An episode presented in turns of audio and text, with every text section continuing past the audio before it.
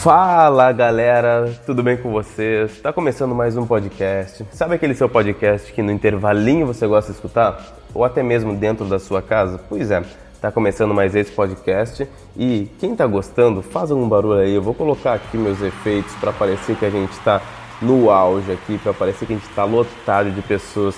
Isso é um momento profético, gente. Esse é um momento profético, não é um momento qualquer, tá? Então quem está na carne não consegue entender quem está no espírito. Esse é o momento espiritual. Brincadeiras à parte, mas se prepara aí, prepara o teu espírito porque agora a gente vai decolar.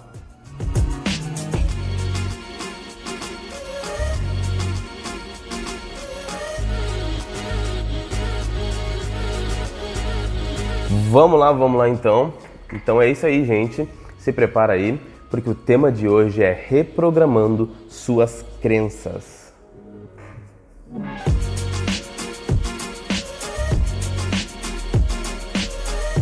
Sem mais delongas, vamos começar aqui então. Então, reprogramando suas crenças é o tema de hoje. E eu quero começar com vocês, gente, a falar algo muito tranquilo, tá? Então é algo que não é um bicho de sete cabeças, mas é algo fundamental de você entender, principalmente no início da sua caminhada. Sempre quando eu falo em crenças, as pessoas automaticamente associam a religião. Mas se você pesquisar no dicionário a palavra crença, você vai entender que crença é a disposição subjetiva a considerar algo certo ou errado, por força do hábito ou das impressões sensíveis. Mas André, o que significa isso? Significa que a sua crença ela é formada pelos seus pais, pela experiência que você teve desde que você nasceu, seus familiares, seus amigos de escola e até mesmo experiências profissionais que você tiver.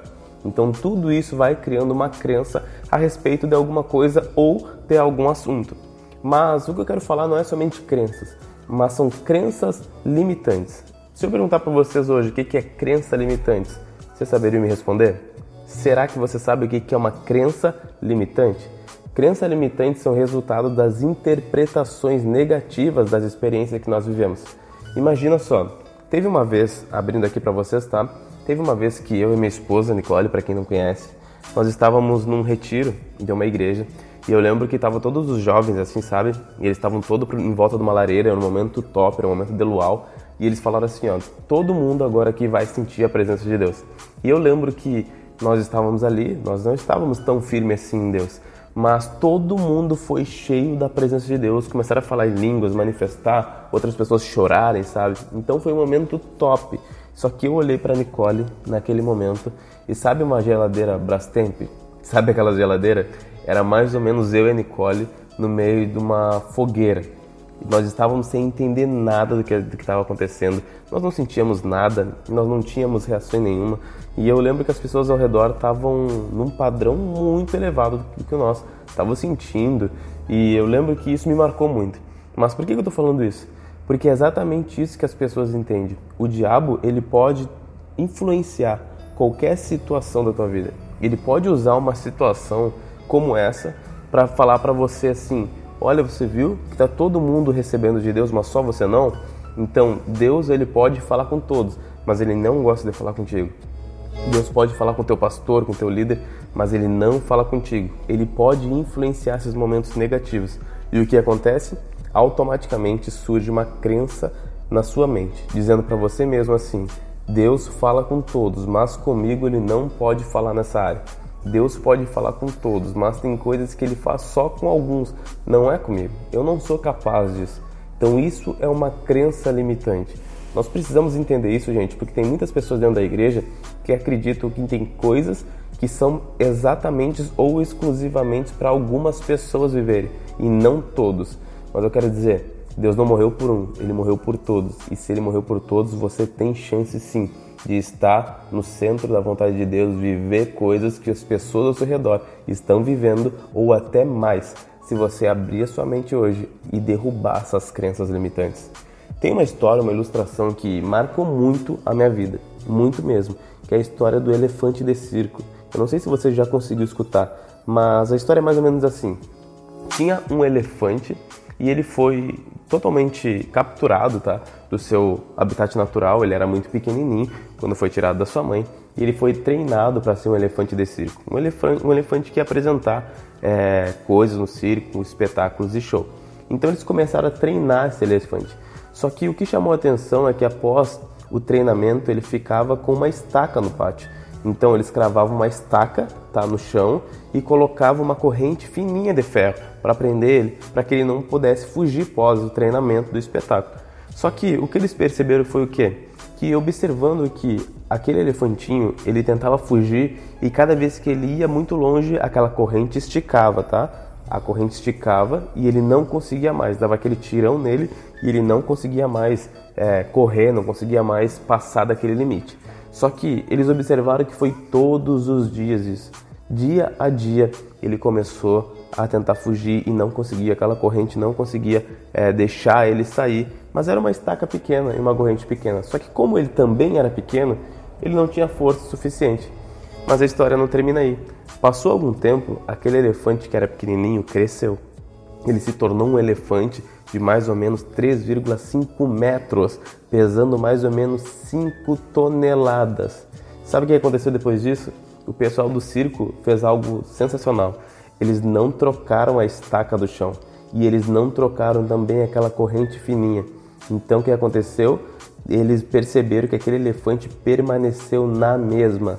Por quê? Porque ele não tentou mais fugir depois que ele tentou várias vezes e não conseguiu porque uma crença limitante na mente dele estava dizendo: Olha, durante a minha infância eu sofri, durante a minha infância eu tentei fugir, mas essas algemas, isso daqui não conseguiu me deixar fugir, não conseguiu me libertar. Eu fiquei preso a isso durante toda a minha infância e eu não consegui fugir. Então, automaticamente, ele começou a pensar: eu não sou capaz de sair daqui. Eu não tenho o necessário para sair.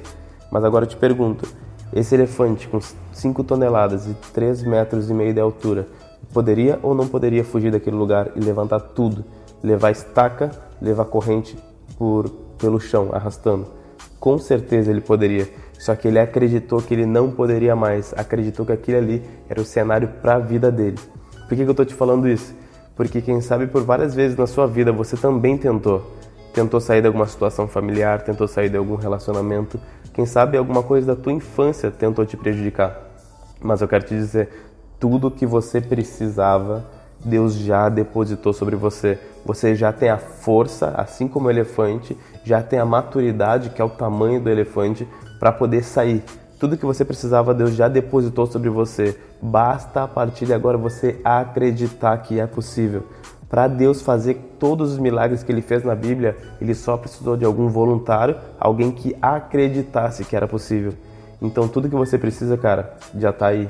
Tudo que tu precisa agora é acreditar que o teu Deus não dorme, que ele é um Deus vivo e que ele pode tirar dessa situação, dessa situação. Mesmo que sei lá, cara, mesmo é tu tendo a tua vida corrida, mesmo as coisas não andando da maneira que tu quer, o Deus que subiu naquela cruz morreu e ao terceiro dia ressuscitou, é capaz de terminar a obra na sua vida e automaticamente você vai arrebentar com todas as correntes, com todas as estacas que o diabo pode ter tentado colocar no seu coração. Quem sabe hoje não é o dia de você tirar essa estaca. Quem sabe hoje não é o dia de você arrebentar com essa corrente. Esse podcast pode mudar a sua vida se você acreditar que o que eu estou dizendo é real mas se você quiser levar esse podcast como qualquer outro podcast, você pode a partir de agora desligar, você pode pausar aí e fazer suas coisas seguir sua vida normal. Mas se você entender hoje que assim como o elefante de circo, você já tem tudo que possibilita você a sair desse cenário, cara, nós vamos viver coisas altas em Deus, nós vamos ver céu aberto, milagres, sobrenatural. Mas isso, quem depende é você. O meu papel aqui é só te incentivar o meu papel aqui é só te encorajar, trazer a verdade, porque a palavra de Deus fala: Conhecereis a verdade e a verdade vos libertará. Eu espero que esse momento que a gente teve junto possa ter sido um momento de reflexão realmente. E espero que você, a partir de agora, comece a reprogramar suas crenças. Não pense que Deus não fala contigo. Quem sabe Deus está aqui no silêncio e trabalhando. Muitas das vezes que Deus está em silêncio, Ele está trabalhando. Às vezes a gente não sente a presença de Deus, mas eu te pergunto: você está com Deus pelo que Ele pode fazer por ti ou pelo que Ele já fez? Você seria capaz a seguir a esse Jesus sem sentir nada o resto da sua vida? Ou você precisa de algo para receber Ele e para seguir acreditando nele? Cara, o que Ele fez na cruz por nós não precisa de mais nada. eu não vivo pelo que ele pode fazer, mas eu vivo pelo que ele já fez. Eu espero que você tenha sido abençoado. Se você gostou, compartilha com outro amigo teu também. Manda esse link no WhatsApp, cara. Fala para a pessoa escutar, porque eu tenho certeza que isso vai quebrar muitas algemas. Então seja você o protagonista desse próximo avivamento.